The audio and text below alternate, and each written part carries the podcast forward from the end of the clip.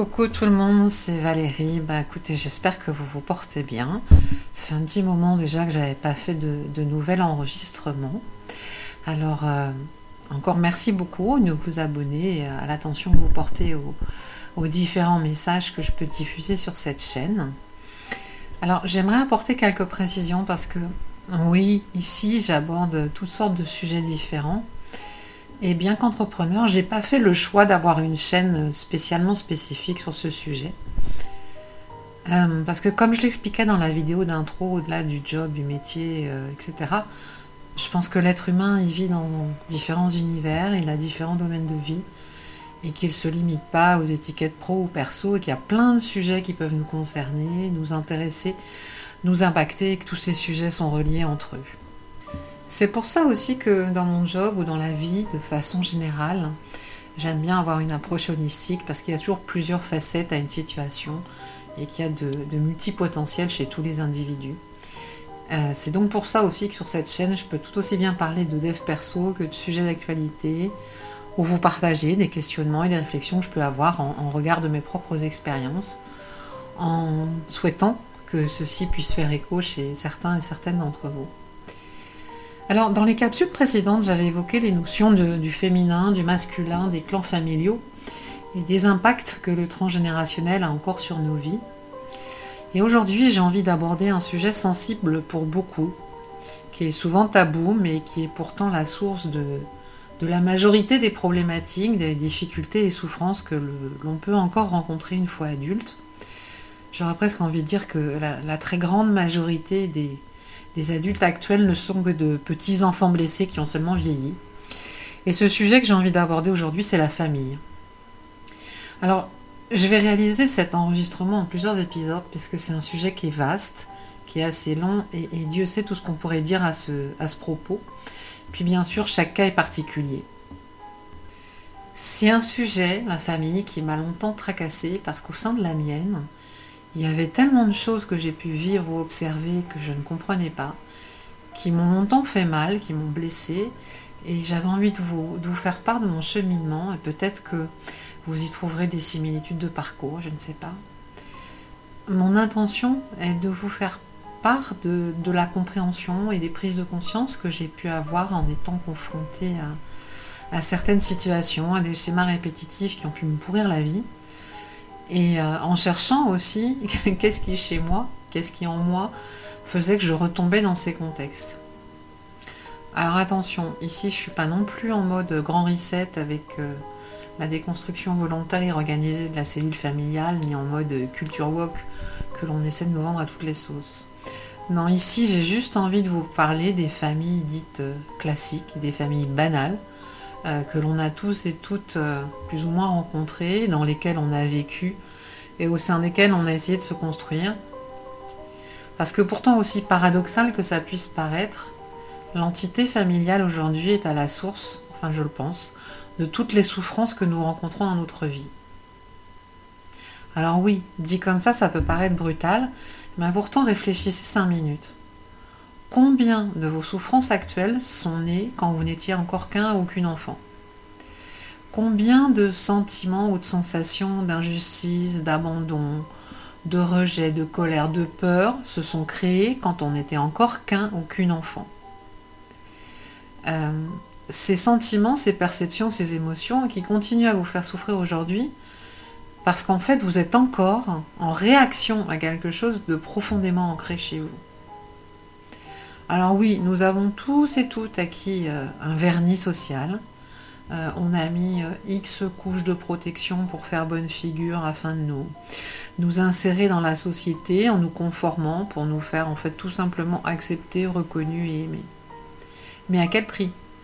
Quel prix avons-nous payé ou payons-nous encore pour rester dans ces, normes standardisées mais qui ne nous conviennent pas et qui sûrement nous ont peut-être jamais convenu en fait? Et il y a tout de même un constat que je peux d'ores et déjà faire, si ça peut vous rassurer, et sous réserve bien sûr que vous soyez un temps soit un peu inquiet ou inquiète. Ayant tous et toutes vécu et grandi dans cette matrice formatée, euh, presque toutes les familles sont dysfonctionnelles. Alors, ces propos n'engagent que moi, euh, of course, mais euh, de tout ce que j'ai pu voir ou de ce que j'ai pu vivre moi-même, je n'ai que très rarement rencontré de famille réellement équilibrée. Alors bien sûr, oui, il y a forcément des degrés, des échelles de valeur, si je puis dire, à cette dysfonctionnalité, mais tous les traumas, parce que là encore nous sommes tous traumatisés à, intensité variable, hein, tous les traumas que nous nous traînons pendant des années, et parfois même pour certains jusqu'à la mort, tous ces traumas proviennent de notre petite enfance. J'invente rien ici et je ne suis pas la première à le dire. Mais ce qui m'intéresse ici, c'est de réfléchir et de voir comment on peut en sortir, comment on va apprendre à vivre avec, et puis comment on peut les transformer. Les transformer aussi en, regard des, bouleversements et des transformations majeures que euh, subissent toutes nos sociétés aujourd'hui, sociétés dans lesquelles on vit. Et quelque part, qu'on le veuille ou non, il y a un certain nombre de transformations euh, globales qui sont en train d'arriver de façon inéluctable. Et je pense sincèrement qu'au vu du chaos extérieur, des mutations euh, profondes et irréversibles qui bouleversent le monde ces derniers temps, je pense que la seule et unique solution pour retrouver la paix et l'harmonie est ou sera va être de guérir et de balayer tous ces traumas, de revenir à nous, en nous-mêmes, euh, d'oser avoir le courage de regarder toutes nos parts d'ombre, toutes nos parts blessées, pour les transformer. Alors c'est un exercice difficile qui est même souvent douloureux, mais ça me semble indispensable hein, et incontournable pour retrouver euh, une forme d'équilibre, euh, d'harmonie et de paix intérieure. C'est un exercice qui peut prendre du temps et, j'avance ceci tant en regard de mes propres expériences que ce que je peux constater en étant coach, parce que je vois aussi là euh, trop de soi-disant euh, formules miracles. Non, ça marche pas comme ça. Hein. Euh, vous n'allez pas guérir des traumas que vous vous traînez depuis des années en 15 jours ou 3 mois. Ou alors, il faut vraiment que vous soyez très très engagé à le faire. Mais même là, il y a un temps de maturation. Et, ça, ça, peut parfois prendre des années, parce qu'en regard là aussi de nos histoires personnelles et des des couches d'oignons, si je peux dire, protectrices dont nous sommes enveloppés, eh bien, nous, nous opposons beaucoup, beaucoup de résistance. Moi-même, il m'a fallu des années pour arriver à mettre des mots euh, sur certaines choses et à arriver à certaines compréhensions. Et surtout à vraiment accepter que c'était comme ça et qu'on ne pourrait jamais refaire ni effacer le passé.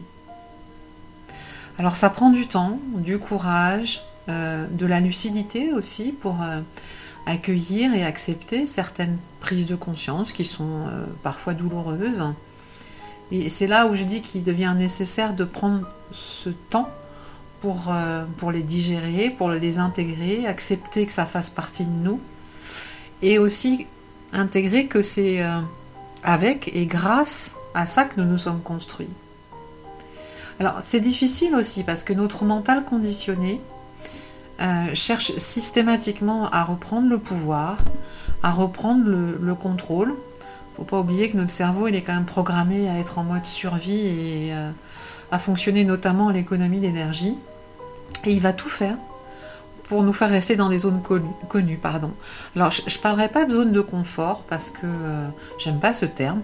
Et, dans la plupart des cas, ces zones, elles sont pas du tout confortables. Elles s'apparentent plutôt pour moi à des zones d'inconfort voire même des zones d'ennui parfois. Alors pour parler de la famille, euh, je ne peux vous parler que de ce que je connais, et en l'occurrence euh, vous parler de ma famille, de mes parents, et plus spécifiquement de ma mère.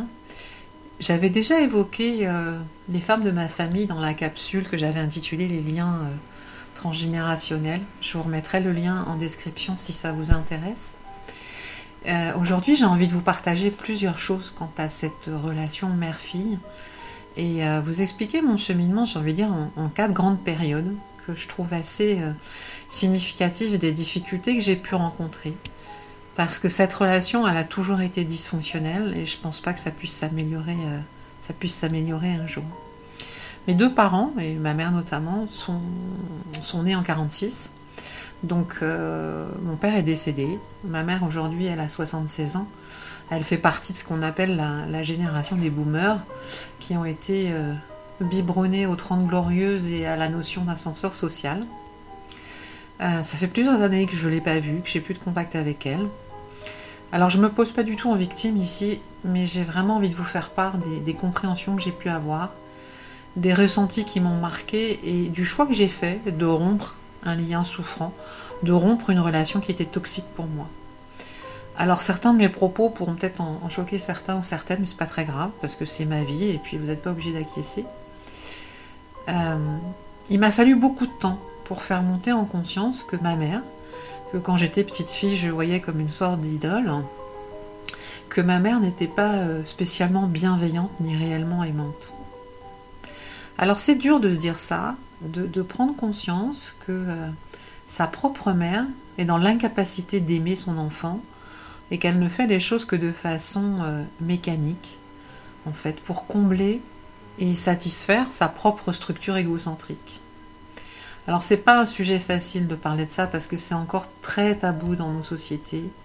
Ben non, faut arrêter de raconter des histoires, toutes les mères ne sont pas aimantes. Alors bien sûr, pour ça, il y a X raisons qui leur appartiennent et on peut bien sûr trouver euh, moultes explications. Euh, selon les cas et les générations, elles assument, elles font leur devoir, elles se sacrifient. Euh, mais c'est parce que c'est ce qu'il faut faire. Il n'y a pas d'élan réel d'amour à ce niveau-là. Bon, la mienne en plus, elle s'inscrivait dans la mouvance euh, féministe 68 arde, donc je ne vous dis pas le, le gloubi-boulga en termes d'éducation. Et tout ça, c'est pas fait pour l'amour de l'enfant. C'est essentiellement fait pour répondre à des modèles, des clichés sociétaux, euh, pour combler peut-être certaines frustrations, pour avoir une bonne image d'elle-même, et pour s'inscrire elle-même dans une tradition familiale et sociétale. Alors ces femmes, elles appliquent des modèles extérieurs qui sont présentés comme des, les outils pédagogiques euh, tendance du moment, mais pas en écoutant vraiment les besoins de l'enfant, pas en reconnaissant l'enfant comme un être à part entière. Un autre exemple qui est toujours valable aujourd'hui, c'est combien de parents font faire euh, X activités à leurs gamins qui ont un agenda de mais pour les faire correspondre à des stéréotypes implantés dans la psyché de la grande majorité, euh, sans forcément soucier des attentes de l'enfant et l'enfant devient un, support au propre narcissisme de la mère. Alors forcément, quand cet enfant ne répond pas au code en vigueur pardon, ou au désir attendu, bah forcément ça se passe pas toujours bien. Et là aussi, beaucoup de femmes peuvent être mères parce que physiologiquement elles le peuvent, mais elles ne sont pas pour autant des mamans parce qu'elles n'ont pas l'ouverture du cœur pour ça. Et là encore, pour euh, X raisons qui leur, appartiennent, pardon, ces femmes sont devenues mères, mais elles ne sont pas mamans parce qu'elles ne euh, savent pas faire, elles n'ont pas appris, et leurs cœurs sont secs. Elles sont incapables de lâcher prise et euh, elles restent dans une volonté de contrôle permanent. Et moi, c'est ainsi que ma propre mère a fonctionné dans l'éducation qu'elle a tenté de me transmettre. Et ça, ce sont des réflexions que je me suis faites. Je pense sincèrement qu'il faut arrêter les, les poncifs sur ce sujet du genre euh, une mère on n'en a qu'une, oui mais quand même c'est ta mère. Euh. Bah oui, c'est une femme qui nous a donné naissance, certes, mais est-ce pour autant une belle et bonne personne? On peut se poser la question. Euh, combien de parents biologiques sont incapables de nous apprendre à nous aimer? Peut-être parce qu'eux-mêmes ne s'aiment pas, ils ne savent pas faire. Est-ce qu'il est nécessaire d'être fidèle aux dictats parentaux pendant toute sa vie? Bah, Personnellement, je ne le pense pas. Nous ne sommes pas nos parents et nous avons notre vie à vivre. Alors je sais que c'est difficile à entendre et que ça peut en choquer encore certains là, parce que nous avons été contraints et conditionnés très très tôt. On nous a demandé de nous soumettre depuis tout petit, avec nos parents déjà, puis après on enfonce le clou euh, lorsqu'on rentre à l'école avec l'éducation scolaire, euh, où il faut demander la permission pour tout. Alors, vous imaginez, moi j'avais quand même euh, quelques handicaps de départ. Déjà, perso, j'avais deux parents complètement immatures. Et en plus, les deux étaient fonctionnaires de l'éducation nationale. Donc, euh, je vous assure qu'il y avait du boulot pour sortir de cette, euh, cette programmation. Non, plus sérieusement, en y réfléchissant, vous réalisez combien nous sommes soumis et dressés et comment on nous habitue à demander la permission pour tout. Demander une permission pour tous nos actes de la vie quotidienne faut aller dans une école définie en fonction de la sectorisation géographique. Euh, on a obligation d'avoir un compte bancaire, euh, mais on ne peut pas disposer de notre argent comme on le souhaite. Euh, je crois qu'en France, aujourd'hui, si vous voulez demander plus de 10 000 euros, sous réserve de les avoir, bien sûr, on doit demander l'autorisation et justifier ce qu'on veut en faire. Alors, bien sûr, ça, on va nous dire que c'est pour notre bien et que c'est pour lutter contre les terroristes et le blanchiment. Ça serait bien qu'ils aillent faire euh, un petit tour du côté du Panama Papers, ce serait pas mal, ça aussi. Mais là, je m'égare. On, doit avoir un permis de conduire. C'est quoi ça? Une autorisation, un permis de se conduire quelque part, et en plus, on vous donne des bons points. Parce qu'après, on a une image quand on a été sage. Euh, on a obligation d'avoir une assurance, ou plutôt des assurances pour tout. Il y a même des assurances pour la vie. Est-ce que vous voyez ce que véhicule cette terminologie? Vous croyez vraiment qu'on peut prendre des assurances sur la vie? Est-ce que vous, voyez derrière le programme de peur mortifère qui est inhérent à cette expression? Alors là aussi, autre chose, vous voulez vendre ou acheter un bien immobilier, vous devez avoir l'autorisation quant à divers diagnostics, parce que c'est pour notre protection. Hein. C'est encore le prétexte de sécurité. Mais tout ça, c'est des petits clous supplémentaires qu'on ajoute sur le cercueil de la peur. je ne parlerai même pas des taxes qui sont associées. D'ailleurs, si on parle de cercueil, même là, vous devez demander une autorisation. Vous ne pouvez pas être enterré n'importe où, et même pour une crémation, vous ne pouvez pas disperser les cendres n'importe où. En général, on vous propose un espèce de jardin du souvenir qui ressemble à rien, et qui s'apparente plus à une fausse commune d'eau cendre qu'autre chose. Mais bon, il y a du progrès. Hein. On propose des tentes d'occasion maintenant. Et puis alors, je ne sais pas si vous savez, mais en termes d'écolo coco, là, euh, en Californie récemment, ils ont fait passer une loi où en fait, vous pourrez servir de compost pour les cultures agricoles. Vous trouvez pas ça glauque.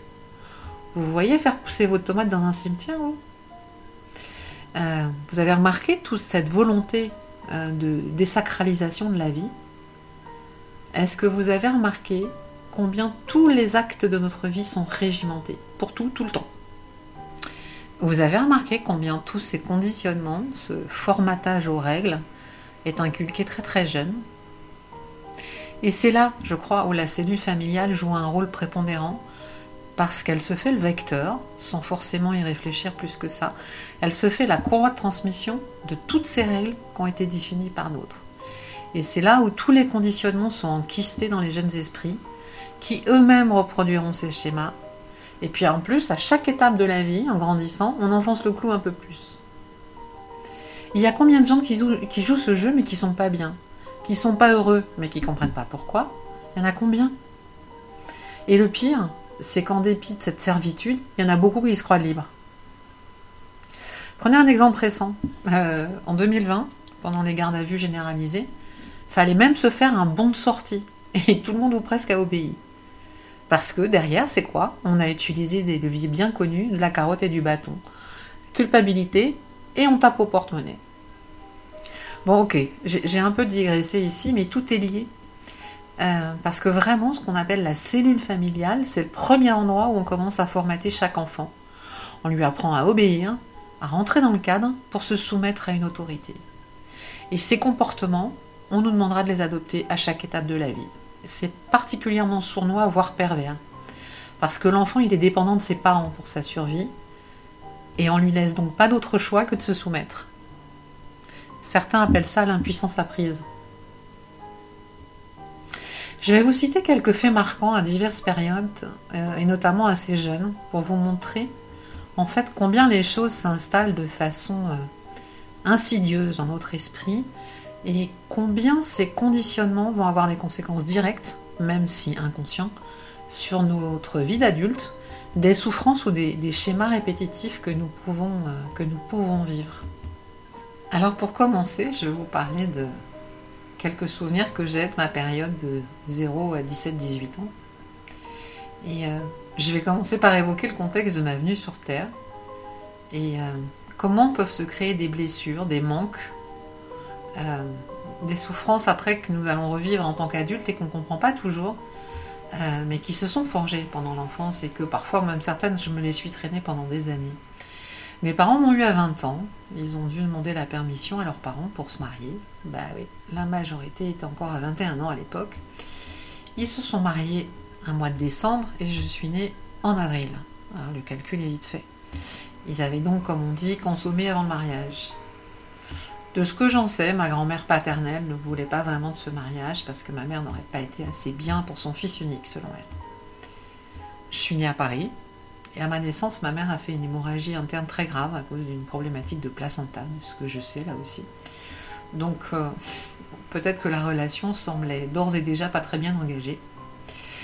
Mes deux parents finissaient leurs études et j'ai donc été principalement élevée par ma grand-mère maternelle jusqu'à mes deux ans à peu près. Et euh, j'évoque tout ça avec un ton assez léger, mais rien qu'avec ces quelques faits, je pense qu'on pouvait déjà présupposer que la, première blessure, c'est que l'attachement avec celle qui était ma mère ne s'est jamais fait. Et que tout ça était déjà teinté de, quelques louches de, sensations d'abandon et de rejet.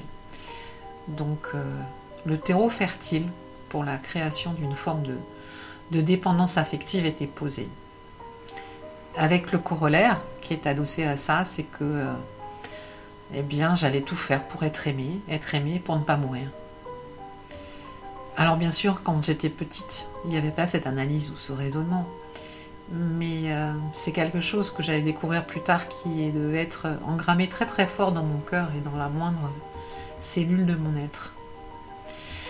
Par ailleurs, je ne sais pas si c'est une force ou pas, mais j'ai plutôt une très bonne mémoire. Et mes premiers souvenirs remontent vers l'âge de deux ans environ. Et ça, j'ai pu le vérifier à, plusieurs reprises en posant des questions sur des sujets dont on ne m'avait jamais parlé.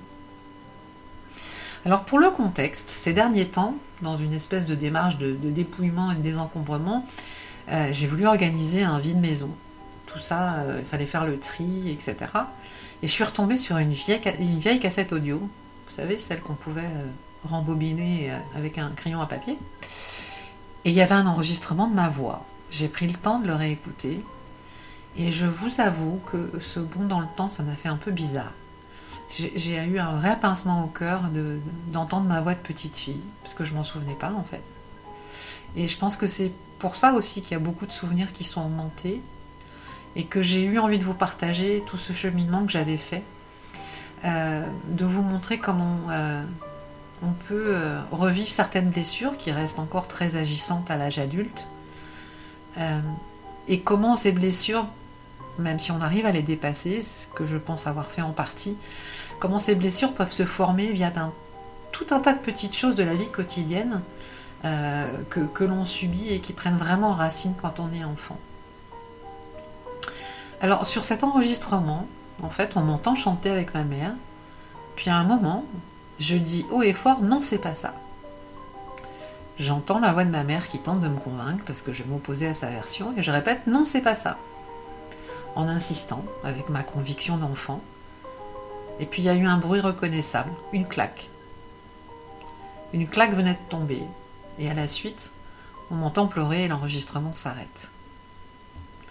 Alors ça peut paraître banal comme ça, mais c'est assez révélateur de la relation ou plutôt de la non-relation que j'allais avoir avec cette femme qui était ma mère. Une claque pour me faire taire. Une claque parce que je mettais en cause sa version, je remettais en cause son autorité, que je souhaitais faire entendre et affirmer ma voix, ma version, même si je n'étais qu'une enfant. Et ça, c'est symptomatique d'une solution euh, facile d'abus de pouvoir par personne ayant autorité, une personne qui veut se faire obéir par la force, et une claque, c'est un bon moyen de faire taire un enfant. Et quand on est enfant, on se soumet. Alors pour info, au vu de la date euh, indiquée sur la cassette, j'avais deux ans et demi. Vers 3-4 ans, ça a continué parce que je voulais visiblement pas rentrer dans le moule que l'on attendait de moi.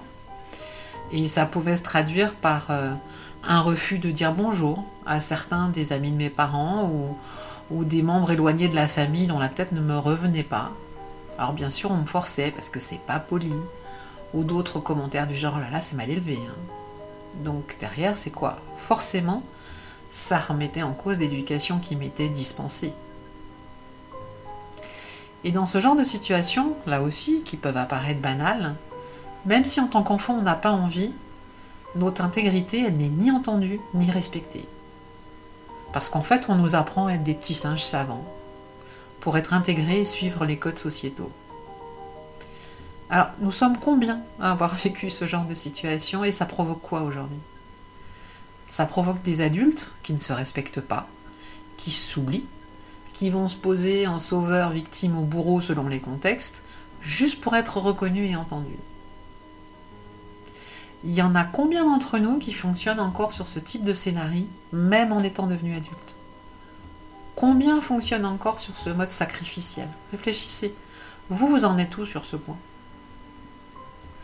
J'ai un autre exemple qui m'est revenu à l'esprit.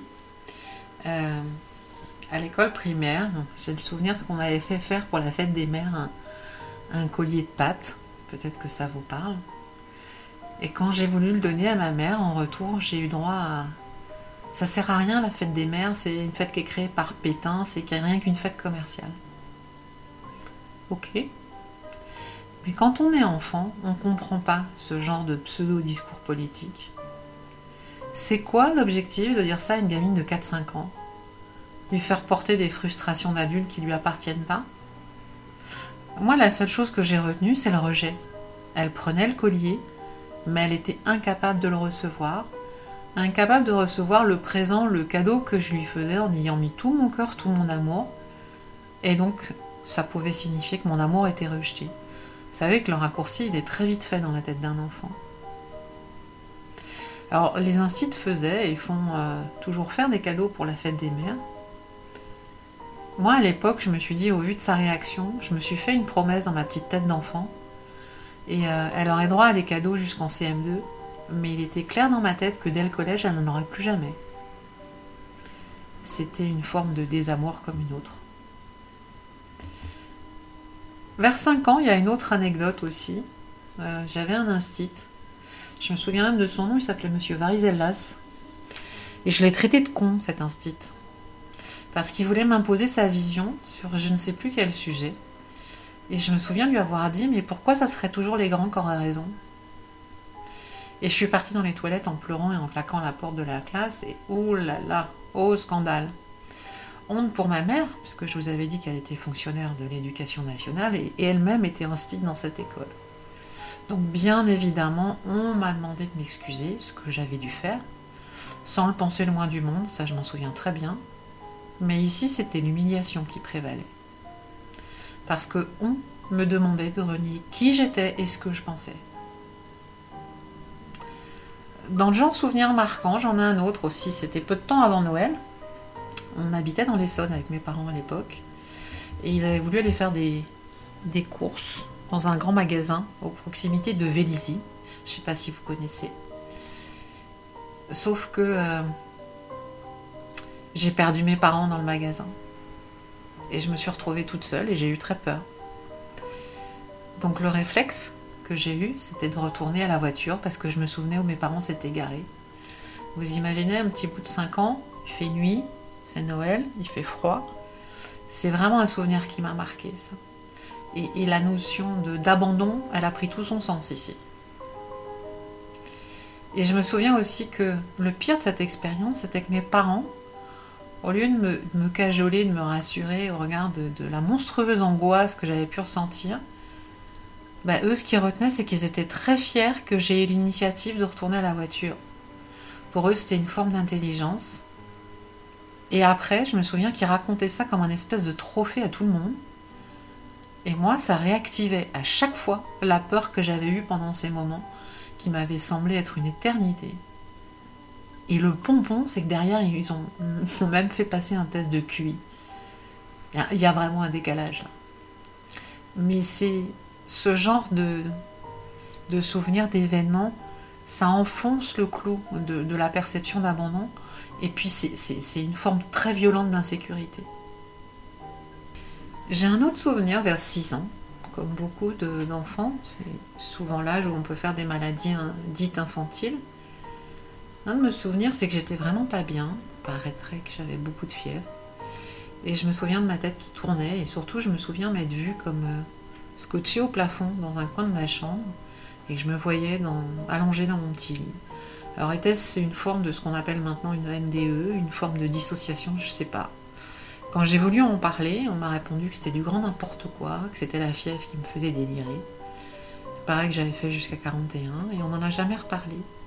Donc là encore, en termes d'intégrité, ma parole n'était ni entendue ni reconnu. Qui plus est dans ma famille, il faut savoir que toute référence à une forme de, de divinité, toute forme d'ésotérisme ou de spiritualité n'était que des conneries, des bondieuseries de bonnes femmes, Dieu n'existe pas de toute façon, et seule la religion du scientisme avait droit de citer et était reconnue. Alors si on continue euh, vers les 7 ans, là aussi, c'était plus l'humiliation cette fois-ci qui était activée. Une fois, j'étais tombée dans la cour en jouant, j'avais dû me changer, mais j'avais plus d'habits à ma taille. J'avais donc fait avec ce que j'avais comme je pouvais. Et mon instinct alors, qui était une des amies de ma mère, était allée la voir pour lui dire que je m'étais euh, attifée comme l'as de pique, en lui explicitant la situation. Et euh, cette dernière avait bafouillé, je sais quoi, en disant que euh, j'avais grandi d'un coup et qu'il était prévu de me racheter des vêtements. sans doute était-ce encore ma faute d'avoir osé grandir. De façon plus globale, toute petite, je posais déjà beaucoup de questions parce que je comprenais pas bien ce monde dans lequel j'étais et j'avais envie de. J'étais curieuse d'en savoir plus. Quand je voyais des violences ou des reportages sur la fin dans le monde, par exemple, je comprenais pas et je demandais euh, pourquoi on fait rien?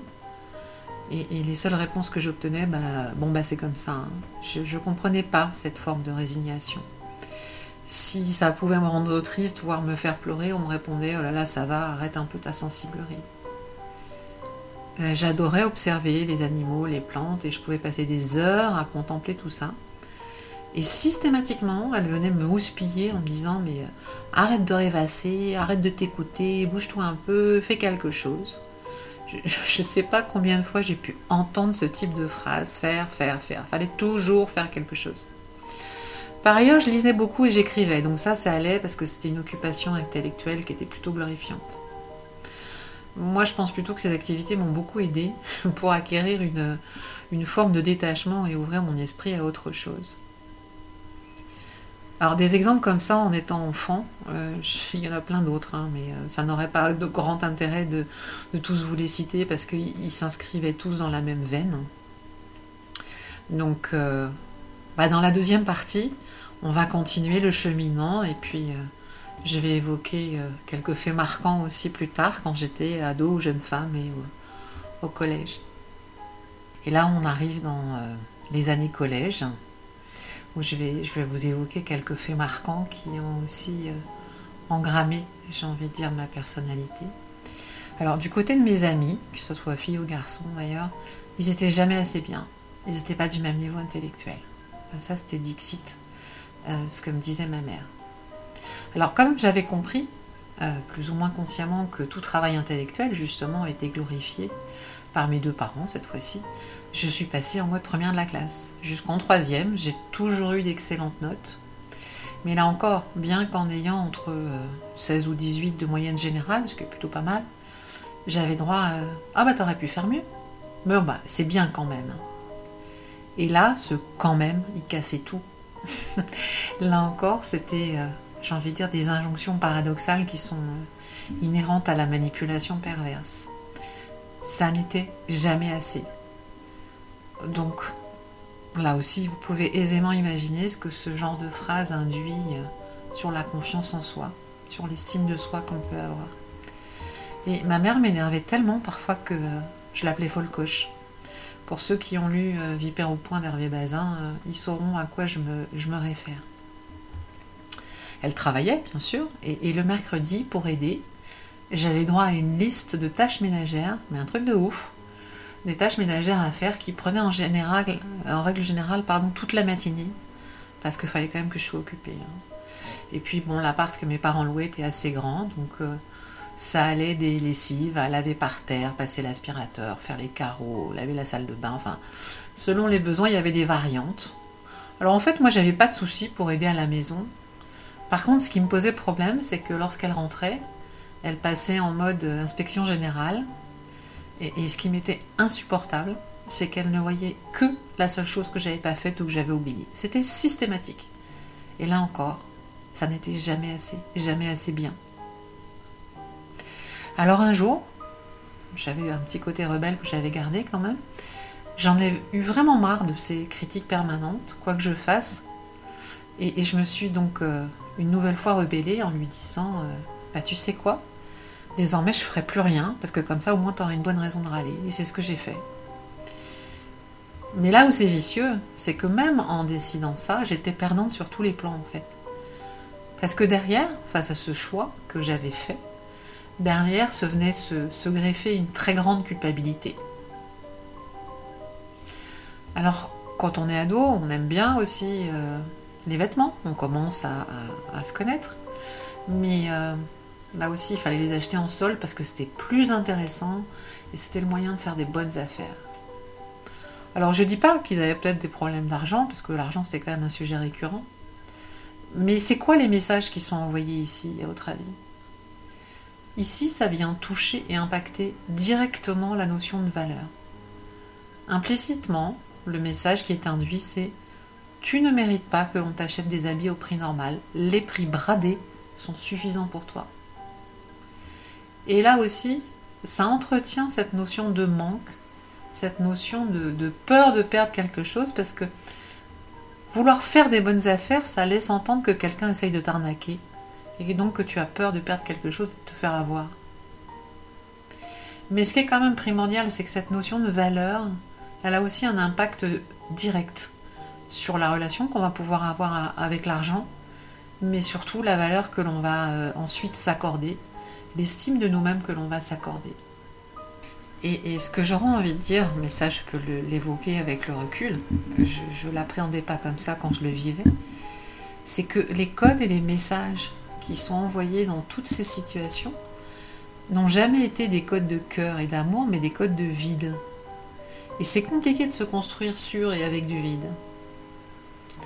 Il y a un autre truc aussi qui me blessait profondément, c'était qu'elle se moquait régulièrement de mon physique et notamment de mon nez.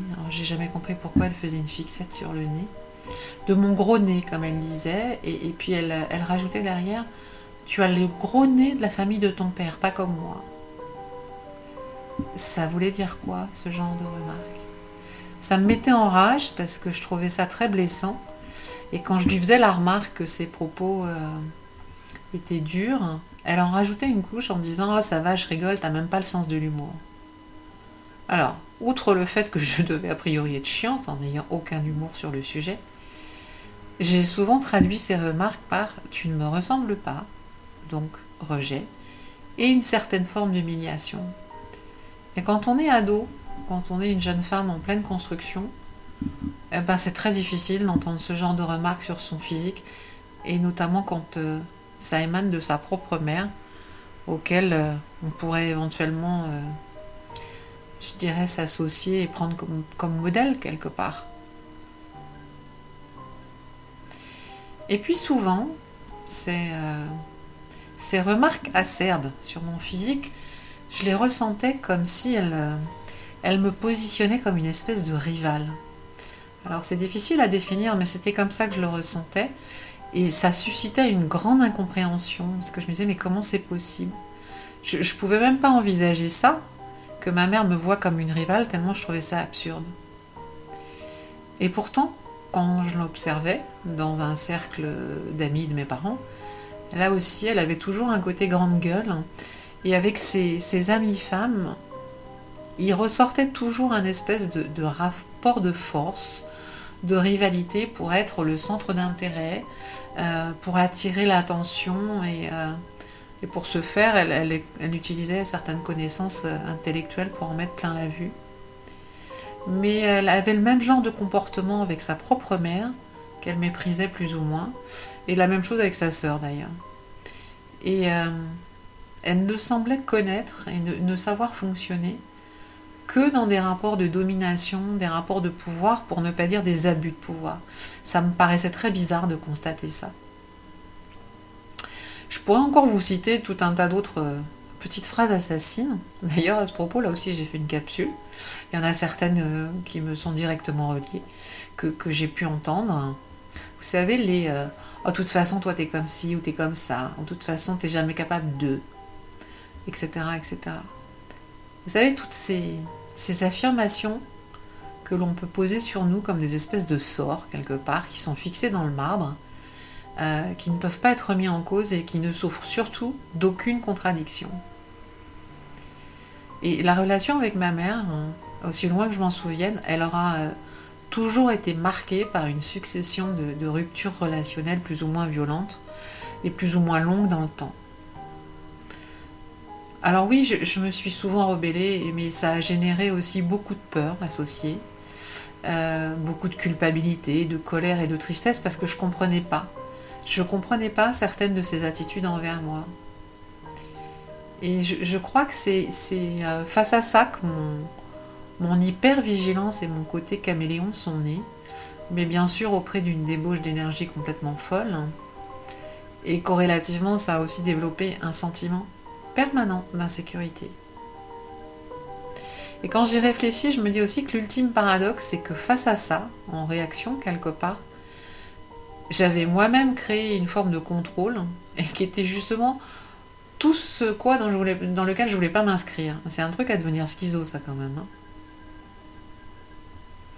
Mes parents, au fil du temps, ne s'entendaient plus. Ils envoyaient l'image d'un couple qui avait plus grand chose en commun, qui n'avait pas ou, peu de centre d'intérêt à partager, et, tout était prétexte à débat. Là encore, je retrouvais des rapports de force euh, qui étaient franchement que moi je trouvais malsains. Euh, il y avait des conflits aussi, notamment sur euh, l'argent, les loisirs, le manque d'ambition de mon père, soi-disant, etc., etc. Alors en fait, vers 17-18 ans, j'avais eu mon bac, j'étais inscrite à la fac, et comme je le disais, mes parents, ça ne tendaient plus vraiment, et c'était le début de la séparation. Et là aussi, j'ai le souvenir d'une scène particulièrement violente. Alors, vu les tensions et sans rentrer dans les détails, mon père était parti chez sa nouvelle nana. Et un soir, ma mère, elle pète un plomb et elle me sort euh, Je t'interdis de manger ce que j'ai acheté, puisque tu défends ton père, tu lui demanderas de t'acheter à manger, choisis ton camp. Alors là, moi je choisissais personne. J'avais juste faim. J'avais envie de passer une soirée peinarde sans entendre, sans l'entendre déblatérer encore et encore les mêmes euh, sempiternels reproches, critiques, etc. Mais j'étais vraiment sidérée. Et, je l'observais avec beaucoup de détachement en fait parce que cette période de, séparation avec mon père faisait l'objet euh, quotidien ou presque de cris et de crises pour diverses raisons. Mais là, en face de moi, je voyais pas ma mère, mais je voyais une espèce de harpie complètement hystérique et déchaînée. Alors, une fois de plus, j'avais beaucoup de colère qui, montait, je m'en souviens, et en même temps, elle me faisait pitié. Je me disais intérieurement, elle est complètement folle. Et puis, elle me, fatiguait avec ses crises et ses revendications. Et bien évidemment, ce soir-là, je voulais une fois de plus ne pas rentrer dans son jeu. Je lui ai juste répondu écoute, c'est du grand n'importe quoi. Euh, je suis allée téléphoner à une amie en lui demandant de venir me chercher. Et puis je me suis, comme on dit, je me suis cassée pour aller dîner et, dormir chez cette amie. Alors bien sûr, en partant, j'ai eu droit à un flot de, de menaces du genre euh, si tu pars maintenant, c'est pas la peine de revenir. On peut se poser la question de savoir à qui elle s'adressait. Mais si je pouvais encore en douter un peu, je crois que cet incident en particulier m'a fait comprendre que notre vraie famille, c'est celle du cœur et pas celle du sang. Ce, prétendu attachement à la, famille biologique, pour moi, elle fait partie intégrante, comme beaucoup d'autres d'ailleurs, euh, des formatages qui nous sont implantés comme étant la norme à suivre. D'ailleurs, j'aurais envie, de faire, euh, envie de faire une remarque ici, c'est que la période actuelle tendrait à nous montrer aussi que ce sont les, familles de cœur, les familles d'âme qui nous acceptent vraiment pour qui nous sommes. Mais bon, ça c'est un autre débat. Et bien des années plus tard, hein, j'avais souhaité revenir sur cette période et tous ces incidents pour lui exprimer ce que j'avais euh, ressenti, le mal qu'elle avait pu me faire à l'époque. Mais euh, même des années après, le débat était impossible. Elle me disait que je racontais n'importe quoi, que ça s'était jamais passé comme ça, que j'exagérais, etc., etc. Elle était et elle est toujours dans le déni. Mais pourquoi j'aurais inventé de telles histoires? Et, comme de nombreux sujets qui ne la valorisent pas vraiment, ma mère a toujours eu une grande capacité à refaire l'histoire à sa sauce, comme je lui ai rappelé, en lui disant qu'elle avait la mémoire sélective et ce qui est d'ailleurs souvent l'apanage des manipulateurs. Mais euh, elle n'entendait pas, elle n'a pas envie d'entendre. Donc euh, j'ai appris et compris très tôt qu'elle ne changerait pas et que c'était illusoire de ma part d'espérer le contraire. Parce que son ego narcissique n'acceptait aucune remise en cause. Quant à mon père, lui, il était totalement défaillant et fuyant. Il était euh, juste préoccupé par ses, propres problématiques, incapable d'assumer la logistique de deux enfants. Ma sœur, à l'époque, devait avoir 6-7 ans, je crois, ou, 8 ans, je sais plus trop. Et quand je lui racontais tout ceci et les incidents quotidiens, sa seule réponse à lui était de minimiser, euh, que c'était une mauvaise période mais que ça allait s'arranger. Et donc implicitement, en fait, il me demandait de comprendre, voire d'assumer une partie de, la situation de leur couple qui partait en vrac. Bah non, ça n'était pas mon rôle d'enfant de comprendre cette situation, et je trouvais ça même plutôt malsain de me demander cela, parce qu'en plus ça génère de la culpabilité. Et pour mon père, pour vous donner un autre exemple concret de sa fuite et de son côté euh, irresponsable, c'est pareil. Une fois, je rentrais d'un voyage en Roumanie. Je dois avoir 18-19 ans. J'étais partie un peu plus de 10 jours. Et comme je l'avais évoqué, on, habitait dans l'Essonne à l'époque. Et lors du retour, euh, je l'appelle pour lui demander de venir me chercher à, l'aéroport d'Orly. Et, pour ceux qui connaissent un peu la région, euh, bon, il y avait une, trentaine de minutes de trajet par rapport au domicile. Et là, la réponse que j'ai obtenue, c'était bah, écoute, j'ai pas le temps, je joue du piano, donc tu peux rentrer en RER et en bus. Alors j'ai raccroché en étant complètement scotché, et, la chose que j'ai retenue, c'était que jouer du piano était plus important que de venir chercher sa fille. Alors, ce que je vous raconte ici, ces exemples, ça peut paraître somme toute euh, banal, mais euh, je les ai pris juste pour vous montrer toutes les distorsions quotidiennes qui peuvent exister au sein des familles et les conséquences que ça peut avoir sur la, notre propre perception de la place que nous occupons, ou plutôt le rôle que l'on veut nous faire jouer euh, au sein du clan familial, euh, difficultés que ça va engrammer dans la vie euh, plus adulte, j'ai envie de dire, et la difficulté que ça peut créer pour trouver notre véritable place en toute légitimité et en toute confiance. Alors je ne sais pas pour vous, mais quand en plus vous vous sentez en décalage permanent et que vous refusez de continuer à jouer ces rôles, euh, on déstabilise la matrice familiale. Et, euh, maintenant, après, on nous fait jouer le rôle de ce que certains appellent le mouton noir, provoque la plupart du temps, là aussi, une forme de rejet. Mais là aussi, je reste vigilante parce qu'il y a une sorte de piège du mental pour nous-mêmes parce qu'avec cette dénomination du, mouton noir, le piège c'est aussi de s'identifier à ça. Ce qui n'est en fait qu'une étiquette de plus, et, le risque c'est de ne pas savoir en sortir. Ce qui, là aussi, pourrait induire une espèce de, forme de posture de victime. Et, ça nous, ça nous aide pas du tout, ça. Alors, quand j'ai tenté d'analyser avec du recul les, résultantes, si je puis dire, de, des comportements de mes parents, de ma mère et de leur prétendue éducation, je pourrais citer que, euh, ben, en fait, ils m'ont mis en danger. Il y avait une forme de maltraitance qui agissait sur la notion de, sécurité et de survie, parce que euh, ben, mes besoins primaires ont été remis en cause et, ça a induit une peur commune à, beaucoup, qui est euh, la peur du manque, la peur de perdre. Ça a aussi induit le fait que je ne pouvais pas faire confiance à ces adultes qui était censé prendre soin de moi. Et je sais que ça, ça a impacté durablement ma capacité à faire confiance à autrui. Et ça a provoqué, entre autres, une, euh, une très grande difficulté à savoir demander de l'aide, en fait. Et en plus, j'avais une lignée féminine qui était en mode euh, faut être forte, ma fille. Il y a aussi une sensation très douloureuse de trahison. Euh, trahison d'ailleurs qui a pu se transformer à un moment donné une trahison envers moi-même en fait. Alors les blessures, oui, j'en avais trois grandes, on va dire, le rejet, l'abandon, l'humiliation. Et surtout cette profonde insécurité à tous les niveaux avec euh, l'hypervigilance que ça a provoqué derrière. Un autre point, c'était euh, que ça a créé une forme d'incapacité à m'aimer et à m'accorder de la valeur, avec, comme je l'évoquais un peu plus haut, les corollaires associés en termes de légitimité, de ce fameux syndrome de l'imposteur, et surtout toutes les autres versions euh, classiques d'auto-sabotage. Et puis une relation à l'argent qui a été en mode, euh, pendant très longtemps, en mode up and down. Alors j'aurais envie de dire que on porte tous ces blessures. Ce qui va varier en revanche, c'est l'intensité et la profondeur de ces entailles. Et puis derrière, leur degré de cicatrisation. Et elles peuvent cicatriser sous réserve qu'elles ne soient pas régulièrement réactivées. Et si je devais décrire mes parents, je dirais que j'avais en face de moi euh, deux personnalités totalement immatures. Et plus particulièrement une mère euh, manipulatrice perverse, égocentrique et castratrice. Elle tenait d'ailleurs très souvent un discours que je trouvais très con. C'est euh, quand elle parlait de ses filles, elle disait Ah, moi j'aurais pas pu avoir des garçons parce que si j'en avais eu, ils seraient devenus PD. Ce à quoi je lui répondais Oui, tes, filles, t'en as fait quoi?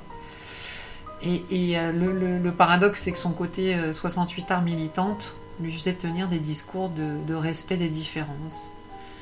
Donc, ça, avec détachement, quand on l'observe, c'est comment engrammer toutes ces injonctions paradoxales et être le parfait exemple de la non-congruence. Et cette forme de maltraitance, je le voyais d'autant plus paradoxale en eu égard à leurs métiers respectifs, parce que j'avais quand même un père qui était directeur de CIO et qui s'occupait de l'avenir et de l'orientation scolaire d'autres enfants. Et ma mère, comme je l'avais évoqué, elle était institut de CP et de CM2, et puis ensuite elle s'est formée pour, euh, pour s'occuper d'enfants handicapés mentaux. Et d'ailleurs, je leur ai souvent dit à tous les deux qu'ils passaient plus de temps à s'occuper des gamins des autres que de leurs propres filles. Bah alors ça, c'était sacrilège. Ils n'entendaient pas, ils ne voulaient surtout pas entendre ce constat.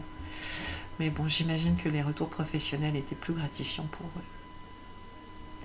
Alors je rigole, mais pendant longtemps, très sincèrement, j'ai pas osé m'avouer qu'en dépit des apparences, leur éducation était maltraitante. Parce que pour moi, la maltraitance, c'était un mot fort qui était associé à la maltraitance physique, les enfants battus, etc. Et j'avais pas encore pris conscience de cette forme de maltraitance psychologique.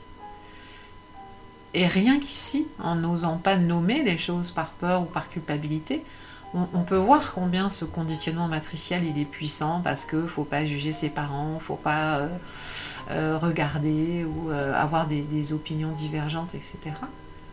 Mais c'était souvent mon ressenti ou, l'observation, parce que euh, je, regardais ce qui pouvait exister ailleurs dans d'autres familles et je me disais vraiment il y a un truc qui cloche, là aussi en dépit des apparences. Pourquoi ils, mes parents, me disent ou font des trucs comme ça? Mais c'était aussi une source d'espoir parce que je me disais donc que euh, oui, il pouvait exister autre chose.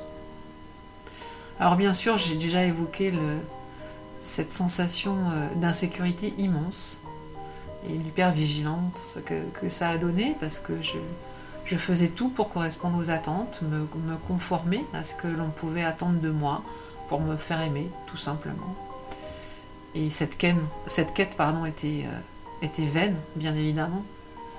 Mais ça, il m'aura fallu des années pour le comprendre, pour l'admettre, l'accepter et le transformer. Et donc pendant toutes ces années, j'ai appris à porter euh, un déguisement, à développer la capacité de me transformer en, caméléon. Et là, ben, on suit les normes et on s'inscrit euh, à l'insu de notre plein gré, j'ai envie de dire, dans l'impuissance apprise.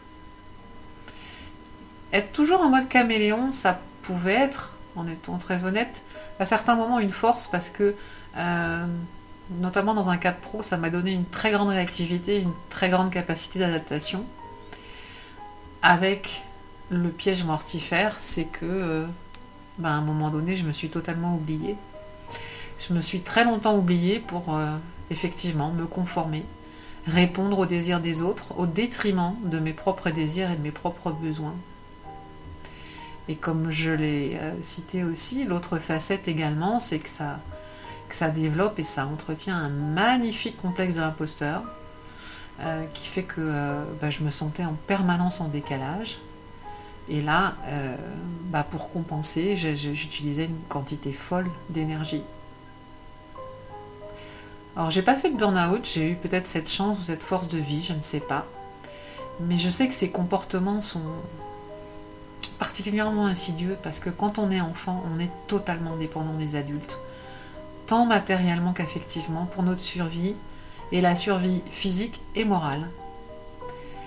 Et en créant de, telles dépendances, j'ai envie de dire, d'entrée de jeu, on nous infuse, et pas toujours à dose homéopathique, on nous infuse ce fonctionnement en mode survie.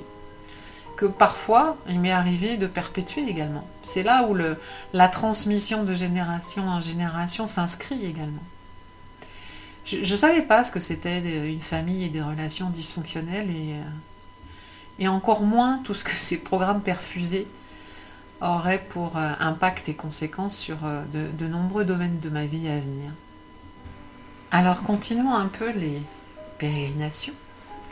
On rentre dans la période 18-25 ans, donc comme je l'ai évoqué, le divorce a été prononcé. Et moi, j'avais pas spécialement envie de choisir entre l'un et l'autre de mes parents. Je trouve ça particulièrement sournois, qui puisait de demander euh, implicitement à un enfant, quel que soit son âge, de choisir l'un ou l'autre de ses parents. Et puis au-delà de ça, euh, de tout ce que euh, mes parents m'avaient déjà montré, j'avais pas vraiment envie de continuer à vivre sous le même toit qu'eux. Et comme j'avais eu mon bac, que j'étais déjà inscrite à la fac, bah, j'avais pas vraiment d'autre choix que de commencer à habiter seule, même si Là encore, mon insécurité euh, totale a été plus que réactivée. J'étais morte de trouille parce que j'étais étudiante, j'avais pas de ressources. Alors comment j'allais faire pour euh, me nourrir, pour m'habiller euh, Où est-ce que j'allais habiter? Enfin, toutes ces questions qu'on peut se poser quand on essaye de, de prendre son indépendance, une indépendance forcée. Parce que face à cette séparation, je me trouvais encore une fois face à ce que moi j'estimais être une profonde hypocrisie, dans la mesure où mon père allait habiter chez sa nana euh, du moment. Et donc là, il n'y avait aucune pièce, aucune chambre possible pour moi. Et ma mère emménageait avec son nouveau compagnon, et euh, s'il y avait une chambre pour ma soeur, il n'y en avait pas pour moi. Donc, euh, votre avis, c'est quoi le message qu'on m'envoyait ici et comment je l'ai reçu? Bah, il n'y a pas de place, il n'y a rien de prévu pour toi.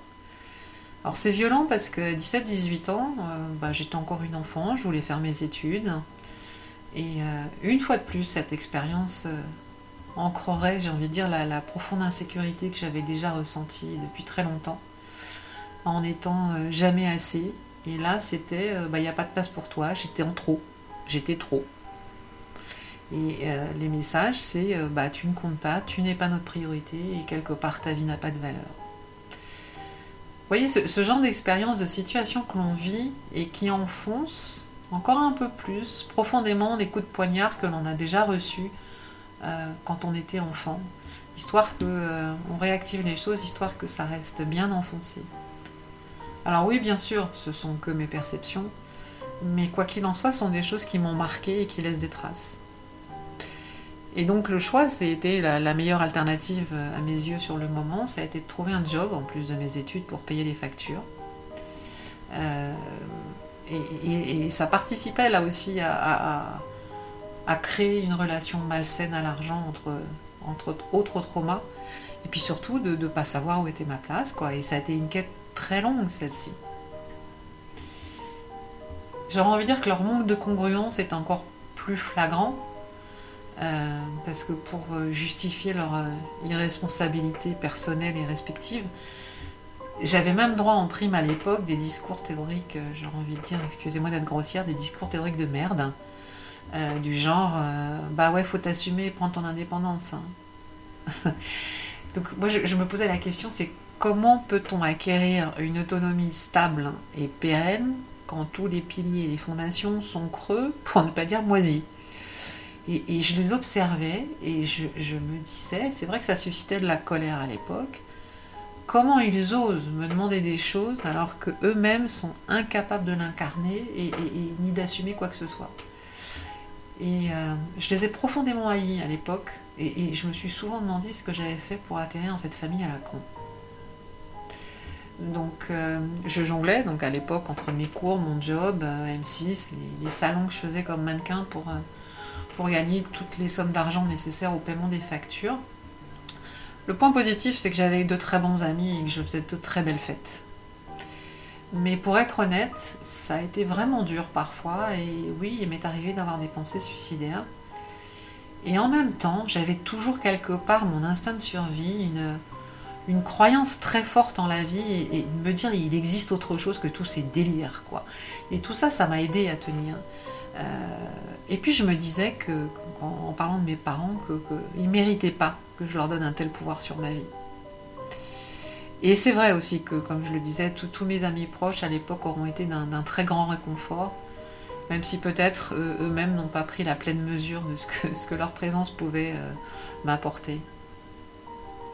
Et dans cette période, alors là aussi, certains le verront comme une anecdote, mais pour moi, ça avait une valeur symbolique importante.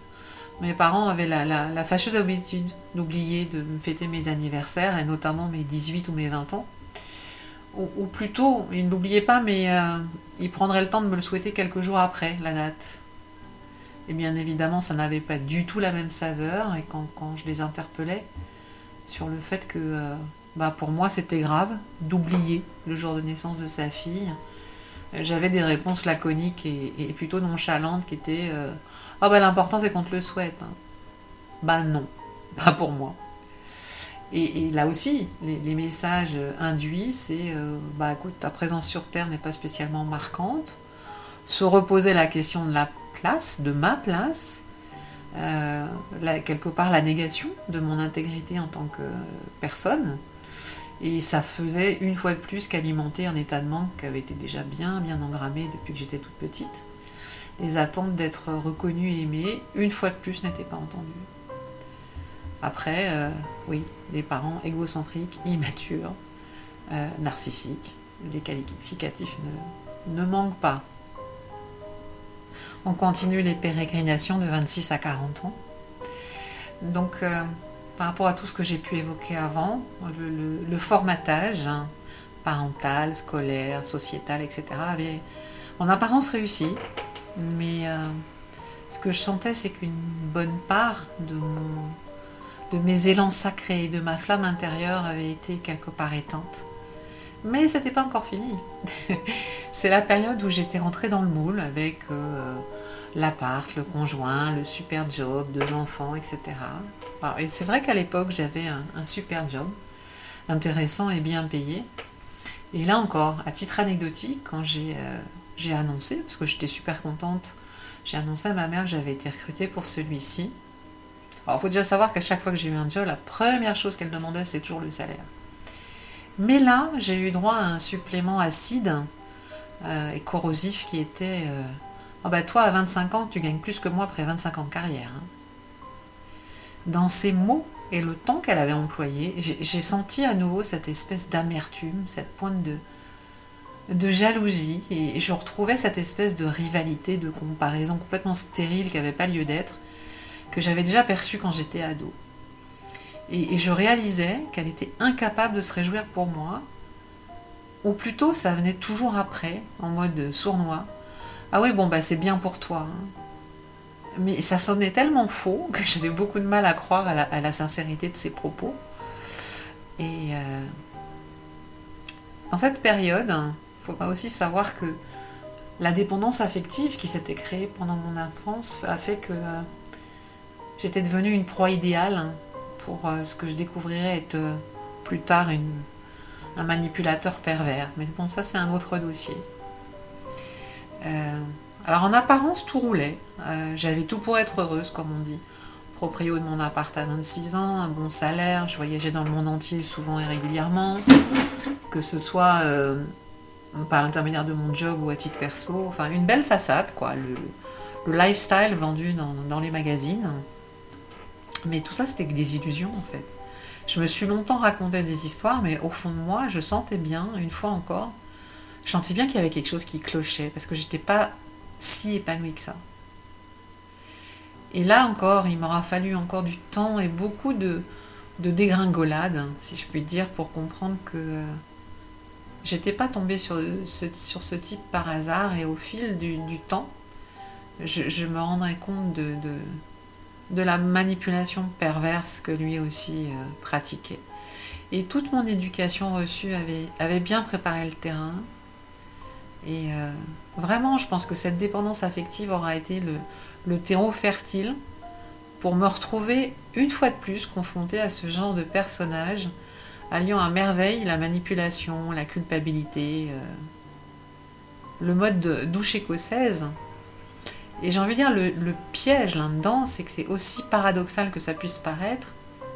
Quelque part, ça devait être rassurant pour moi parce que c'était un terrain connu. Et forcément, j'ai à nouveau plongé en, me leurrant, en, étant euh, malgré tout convaincu euh, de pouvoir créer un espace de stabilité et de sécurité et, persuadé d'être aimé pour moi-même. Et mais alors là, une fois de plus, j'allais tomber de haut et, j'allais même encore continuer à m'enfoncer encore plus loin dans le désarroi, le désamour. Donc, euh, on passe sur la période 40-47 ans et là, ça a été le début de la, dégringolade. Parce que ça a aussi correspondu euh, au moment où je me suis séparée de mon conjoint, qui était le père de mes deux enfants. Et on était parti pour six années de procès et de procédures en tout genre, juste pour des questions d'argent. Parce qu'il avait clairement exprimé qu'il ne souhaitait pas la garde des enfants communs et, je, l'observais et, je me disais, au fond de moi, je me retrouvais dans la répétition des schémas parentaux qui eux-mêmes s'étaient séparés aux environs de, 40 ans. Sauf que là, on, continuait le mode destruction parce que ça n'allait plus dans mon job, que j'adorais pourtant.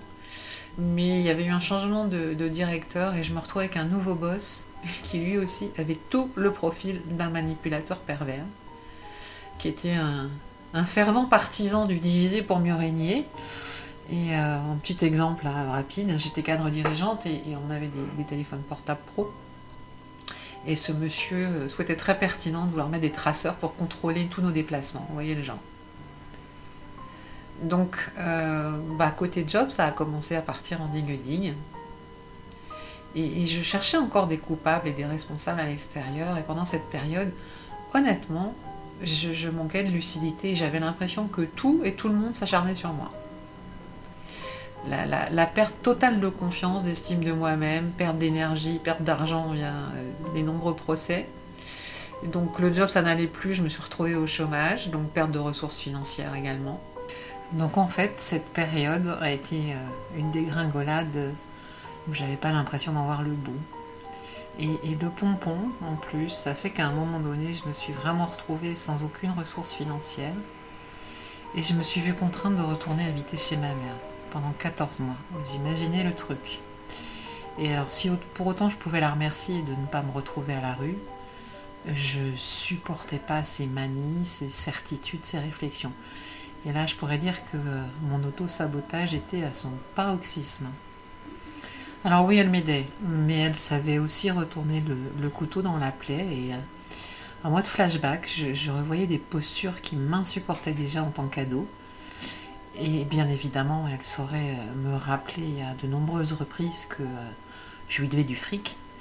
Et elle retrouvait par ce biais, par euh, son aide, via cette ressource, une forme de pouvoir malsain et de contrôle, parce que je redevenais quelque part dépendante d'elle, et elle le savait. Elle utilisait ce, vecteur de l'argent pour, une fois de plus, me faire me sentir redevable et elle continuait à appuyer plus ou moins consciemment sur cette notion de valeur et sur le fait de m'interroger sur euh, quelle est ma place dans ce monde. Alors, comme j'ai quand même une force de vie, euh, même dans les cas euh, très difficiles, sans le savoir, hein, elle, me motivait pour retrouver un job hyper bien payé afin de pouvoir partir de chez elle le plus vite possible. C'était un de mes objectifs.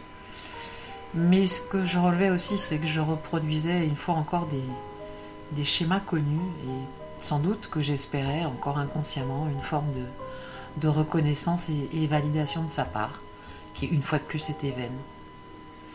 Je revivais aussi une forme d'humiliation par cette forme répétée de, dépendance. Alors bien sûr, j'aurais pu renvoyer mes enfants chez leur père et aller habiter euh, temporairement chez une amie, mais j'ai fait le choix de mes enfants et là encore, quand j'y réfléchis, je me dis que ça active, excusez-moi d'être grossière, cette putain de notion de sacrifice.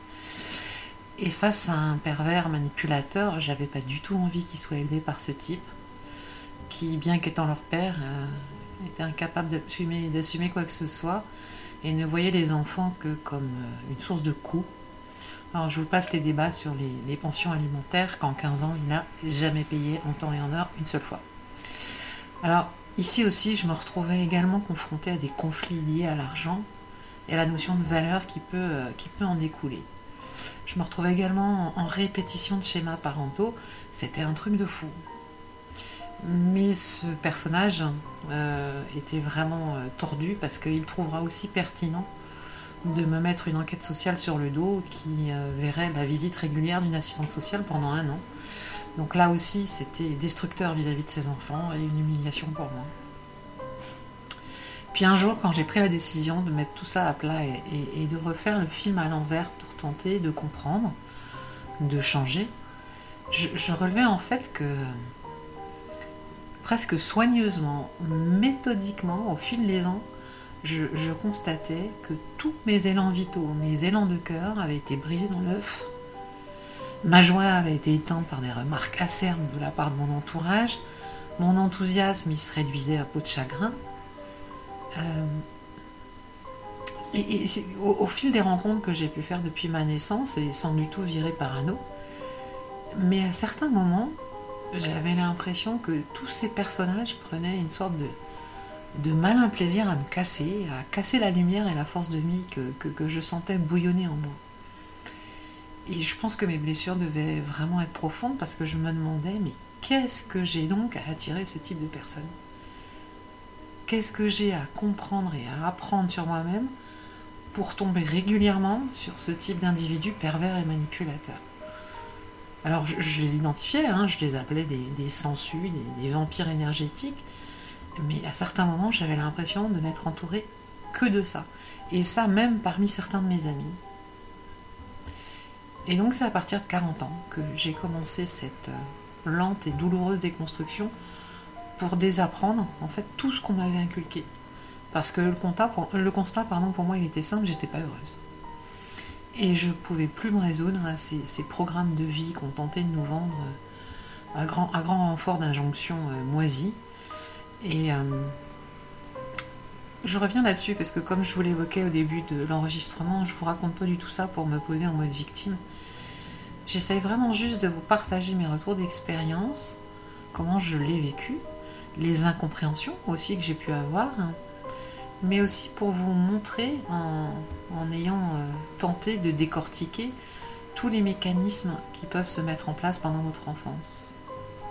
Comment les blessures de trahison, d'abandon, de rejet, d'humiliation, tous les phénomènes d'emprise euh, familiale qui génèrent bien sûr des dépendances affectives souvent répétitives, la notion de sacrifice aussi qui est véhiculée de génération en génération, et notamment pour les femmes, et quelque part l'addiction que ça crée à une certaine forme de souffrance, parce que ça donne une espèce de légitimité et de validation. Mais même si on se sent toujours trop ou pas assez. Mais il y a aussi euh, la résultante du, d'un auto-sabotage permanent, parce qu'en fait on ne s'autorise pas à. On ne s'autorise pas à être soi-même. Alors bien sûr, les formes peuvent être différentes selon les familles. Mais euh, un des, un des enjeux aussi, c'est que je souhaitais vous montrer, c'est comment euh, nous acquiesçons, comment nous pouvons donner quitus, donner notre pouvoir à autrui, que ce soit euh, des parents, des profs, des conjoints, un patron, enfin peu importe. Et effectivement, comment toutes ces blessures du cœur peuvent encore avoir des graves conséquences sur notre vie d'adulte. Car oui, bien sûr, on a grandi, on a enregistré les codes sociétaux, mais euh, dans nos comportements de la vie quotidienne, dans la plupart de nos réactions, euh, ce ne sont en fait que le fruit de blessures non cicatrisées et des blessures créées quand on était enfant. Une réflexion que je me suis faite aussi, c'est qu'on peut, on peut continuer longtemps à rester ainsi, à, continuer à nous raconter des histoires, parce que en étant honnête avec nous-mêmes, on a, comme tout être humain, on a juste envie d'être reconnu, intégré et aimé. Puis il y a un jour où, la souffrance et le, mal-être deviennent tellement grands là on se décide à changer, à regarder au plus profond de nous, à faire monter en conscience, alors sans auto-flagellation, mais sans complaisance non plus, à prendre conscience de qui nous sommes, qui nous sommes dans notre unicité avec toutes nos parties, qu'elles soient lumineuses comme sombres. D'ailleurs, ça c'est quelque chose qui m'a toujours interpellée je ne sais pas si vous avez remarqué qu'il faut toujours un choc, plus ou moins violent, pour amorcer un changement. C'est le moment où on commence à en avoir euh, marre d'en avoir marre, quoi. Où ou avoir peur de la peur. Enfin, on peut lui mettre différents termes, mais le résultat est le même. Alors, je ne vais pas vous raconter du pipeau parce que je confirme que c'est vraiment pas facile cette introspection. Parce qu'il y a des choses, il y a des sujets qu'on n'a pas envie de regarder en face. On n'a pas non plus envie de se confronter de nouveau à tout ce qui a pu nous faire mal. Et puis, euh, on veut continuer à fonctionner comme on l'a toujours appris. Et c'est souvent continuer à garder le contrôle, parce que c'est ce qu'on sait faire. Et on résiste. Et le grand piège, il est là, parce que en fait, plus nous résistons, plus nous souffrons. Mais la vraie question aussi que j'avais soigneusement évité de me poser et de regarder en face euh, depuis toutes ces années, plus ou moins chaotiques, en fait, elle était toute bête, toute simple, c'est... Euh, Combien allait-il encore falloir de, j'ai envie de dire, de circonvolution égotique pour l'affronter? La vraie question, c'était allais-je un jour être capable de reprendre ma totale autonomie, de m'affranchir de tous mes conditionnements et croyances associés, de me libérer, bien sûr, des marchandages, euh, affectifs en tout genre, euh, arrêter de continuer à obéir au passé, aux attendus et aux injonctions de papa-maman ou de la société, ou de toute autre autorité extérieure d'ailleurs. Et ça, j'ai dû apprendre à ne plus attendre de quelconque validation extérieure, et puis un jour oser m'aimer, m'aimer sans condition, m'aimer comme j'étais, pour être vraiment libre. Et quelque part, c'est un travail de tous les jours, et même encore aujourd'hui, parce qu'il y a, y a beaucoup de tentations, entre guillemets, qui peuvent parfois venir réactiver des choses que, l'on croyait guéries. Alors après toutes ces périodes, si je devais en tirer quelques apprentissages, je dirais que ce qu'on appelle ma mère, cette femme m'a donné naissance, certes, mais je crois que le, le plus douloureux à m'avouer est de réaliser qu'elle m'a donné naissance, mais en fait elle ne m'a jamais autorisé à vivre. Et ce constat-là, il fait mal. Mais cette autorisation, j'ai dû me la donner toute seule et c'est possible. C'est ça aussi le message que j'ai envie de vous faire passer. Et toutes les expériences euh, malheureuses notamment, les différents traumatismes que j'ai pu vivre m'auront aussi aidé à dépasser tout ceci. Alors ça, on peut le dire après coup, parce que euh, tous ces cadeaux mal emballés, bah, sur le moment, euh, ça pique. Mais j'ai aussi appris à accepter que je n'aurai jamais ni validation, ni excuse, ni autorisation de la part de ma mère. Donc j'ai arrêté d'attendre ça. Euh, de la part de ma mère comme de mes parents en règle générale. Alors je, je, dis pas que ce soit simple ou facile. Mais j'aurais envie de vous dire que si vous vous êtes reconnu dans certaines choses, dans certaines situations que j'ai pu évoquer, ou si vous avez eu un, parcours un petit peu similaire, avec une mère toxique, euh, au fil des années, la, relation n'évolue pas. Et euh, que vous ayez 20 ans ou 45 ans, si ce sont toujours les mêmes remarques euh, acides, acerbes, les mêmes reproches teintés de, culpabilisation. Parce que ça, quel que soit notre âge, ces mères toxiques, elles sont très fortes pour manipuler, pour tenter de garder une forme de contrôle. Euh, c'est en mode douche écossaise et bien sûr leur outil préféré reste toujours l'arme de la culpabilisation. Sachant que effectivement selon les personnes c'est plus ou moins subtil plus ou moins prononcé. Mais face à ça, euh, si vous y êtes encore et toujours confronté, si j'avais un seul conseil à vous donner, rompez. Parce que moi j'ai appris à mes dépens, que ce soit avec ma mère ou le conjoint qui a partagé ma vie pendant quelques années, il n'y a aucune négociation possible avec euh, une manipulation perverse. Parce que ces personnages, ils sont toujours en train de retourner telle ou telle situation à leur avantage. Ils veulent avoir raison et le font avec tant de conviction que parfois c'est vous qui finissez par douter. ils ne le font que pour ne pas perdre la face.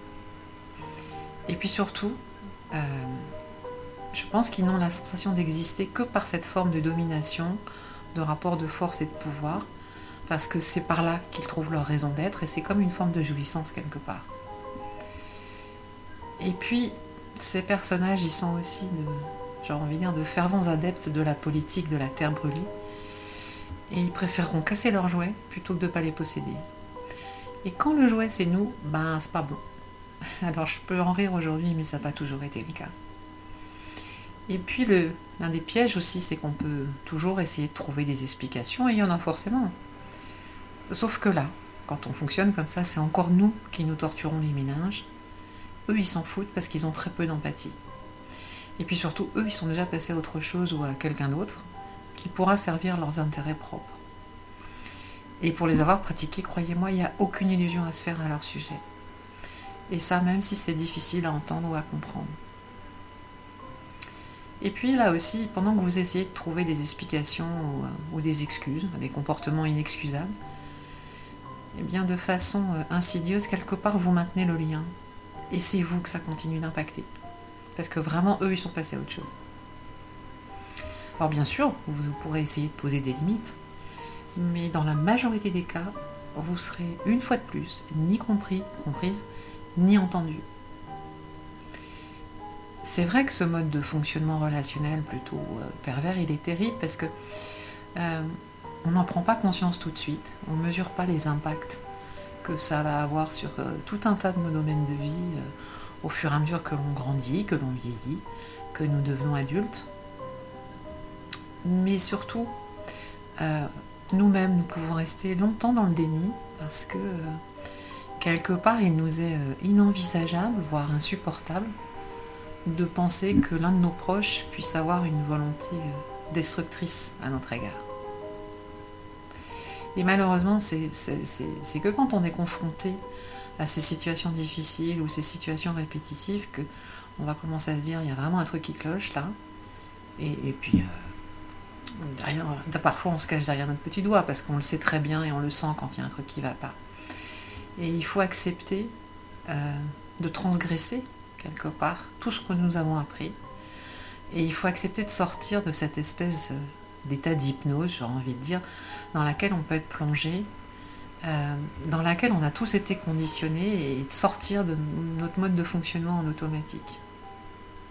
Et de mon point de vue, ce qui est le, plus long, le, plus douloureux, euh, est de quelque part, comme je l'évoquais, transgresser tout ce que nous avons appris. Euh, être en capacité de briser tous les conflits de loyauté que l'on peut avoir et décider de retourner à son enfant intérieur et, de tout réapprendre. Mais avant tout cela, effectivement, il faut accepter et, décider et déconstruire, euh, démolir, j'ai envie de dire, tous les remparts.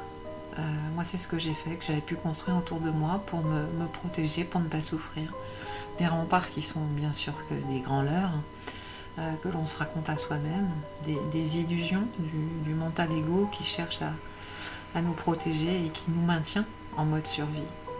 C'est quelque part euh, passer du cercle vicieux au cercle vertueux.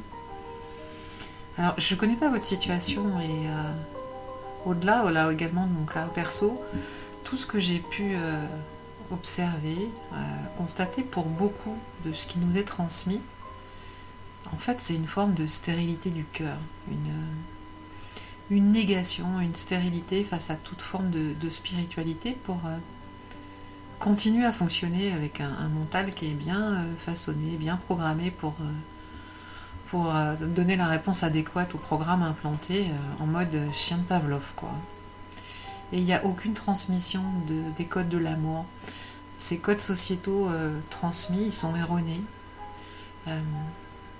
Euh, et, ils ne sont et ne génèrent que des codes pour entretenir euh, des rapports de force, d'affirmation d'un pouvoir souvent malsain, de manipulation, de culpabilité. Et, on le retrouve dans la sphère familiale, comme je l'évoque, mais observez qu'on le retrouve également beaucoup dans la sphère professionnelle ce qui n'est pas étonnant d'ailleurs. Et perso, j'étais un bon petit chien de Pavlov. Hein. J'avais parfaitement intégré tous ces codes. Sauf qu'il y avait juste un petit problème, c'est que ces codes sont faits pour euh, entretenir la division, dans tous les sens du terme. Ce sont des codes qui ne vont euh, absolument pas dans le sens de l'amour, de la paix ou, de l'harmonie. Euh, ça ne sont que des codes déviants et mortifères qui vont à l'encontre de la vie. Et on ne nous apprend pas à nous aimer. Et en élargissant un petit peu le, débat, si on observe un peu ce qui se passe autour de nous, que ce soit dans un cercle plus ou moins proche, je sais pas pour vous, mais moi, ça m'a toujours interpellée parce que je trouve qu'il y a quand même beaucoup de personnes avec ces traits euh, de manipulation perverse et, ça m'interpelle parce que je me dis comment ça se fait qu'il y en ait autant? Est-ce que ce sont nos sociétés qui produisent quelque part cela? Alors peut-être qu'aujourd'hui aussi on en parle plus parce que la parole se libère euh, également un petit peu plus. Et là encore, si on y réfléchit à plus grande échelle, regardez ce qui se passe pour l'humanité. À l'échelle de la planète, ces mécanismes de manipulation perverse sont exactement les mêmes euh, qu'à l'échelle individuelle. Et c'est ce qui est et ce qui a toujours été, pardon, utilisé depuis des siècles, voire des millénaires, euh, par tous les, ce que j'appelle les digérants et les gouvernements mondiaux, pour continuer à manipuler les populations et les, maintenir sous emprise euh, en les asservissant par tout un tas de contraintes et des demandes d'autorisation à, tout, à tous les niveaux. Pourquoi ça marche à votre avis? Est-ce que vous ne croyez pas que justement euh, tous les conditionnements, toutes les blessures d'enfants mal cautérisées euh, sont réactivées à chaque fois? Par des peurs, par des décrets, par des lois, etc., etc., où, chacun et chacune d'entre nous qui, n'avons pas soigné nos propres traumas individuels, allons réagir en fonction de, notre degré d'obéissance et de soumission à une autorité, quelle que soit cette autorité. Et je pense que nous rejoignons plus ou moins consciemment des, scénarios de l'enfance qui ne sont pas guéris. D'ailleurs, ça me fait penser à, quelque chose à ce propos. Je vous invite à vous renseigner sur une expérience qui a été euh, réalisé dans les années 60 par un psychologue new-yorkais qui était Milgram. On l'appelle d'ailleurs cette expérience l'expérience de Milgram et qui démontre parfaitement tous ces mécanismes de soumission à l'autorité. Alors, je pourrais vous la détailler ici, mais bon, pour résumer, il était donné l'ordre à un certain nombre de personnes d'envoyer des décharges électriques croissantes, euh, des charges qui pouvaient aller jusqu'à la mort du cobaye, sachant que le cobaye était en fait un complice de l'expérimentateur, et à l'époque, dans les années 60, 63% des personnes qui ont poursuivi l'expérience jusqu'au bout, en obéissant docilement aux ordres donnés, sans, remettre en cause le fait que leurs actions pouvaient, euh, pouvaient conduire à la mort. Et je trouve que c'est assez édifiant et révélateur du degré de ce que j'appelle le, le, suivisme, la soumission aveugle à une autorité euh, que beaucoup de gens ont encore. Et vous savez quoi C'est que le plus grave quelque part, c'est que cette même expérience a été euh, réitérée euh, entre 1990 et 2010 dans divers pays. Et que le taux d'obéissance, qui était à 63% à l'époque, était passé de 70 à 80% selon les pays. Moi, perso, ça me laisse songeur quand même. Mais bon, là, c'était juste un aparté. C'est là où j'aurais envie de vous dire que euh, le, désencodage, cette euh, déprogrammation, elle doit être choisie consciemment parce que personne ne peut le décider à votre place. Et ça se fait petit pas par petit pas. Euh, et ça demande du courage, de la volonté, de la détermination, de l'engagement envers soi-même et une foi de, tous les instants parce que c'est pas forcément simple, mais c'est faisable. Voilà mes amis ce que j'avais envie de partager avec vous. Alors je sais que ce n'est pas un sujet facile parce que ça vient nous chercher dans ce que nous avons de, plus intime, de plus profond, que ça touche à la construction, l'essence même de notre être, être pardon, et que remettre tout ça en cause, bah, ça peut être euh, extrêmement déstabilisant et angoissant. Mais euh, c'est votre vie. Donc faites ce qui est bon pour vous. Et je vous le dis souvent, n'oubliez pas d'être doux avec vous-même. J'espère que ce sujet tout de même vous aura intéressé et que, bah, écoutez, dans ce cas, n'hésitez pas à liker ou vous abonner. Euh, si vous pensez que ça peut intéresser quelqu'un, bah, partagez. Euh, là encore, si vous souhaitez aller plus loin par un, accompagnement personnalisé, vous avez mes coordonnées dans l'espace de description. Et puis, euh, bah, vos commentaires sont les bienvenus parce que je pense que c'est un sujet important qui nous concerne tous. Et je, suis curieuse de voir euh, ce que ça peut susciter chez vous. Alors, je vous dis euh, à bientôt et prenez soin de vous. Merci pour votre écoute.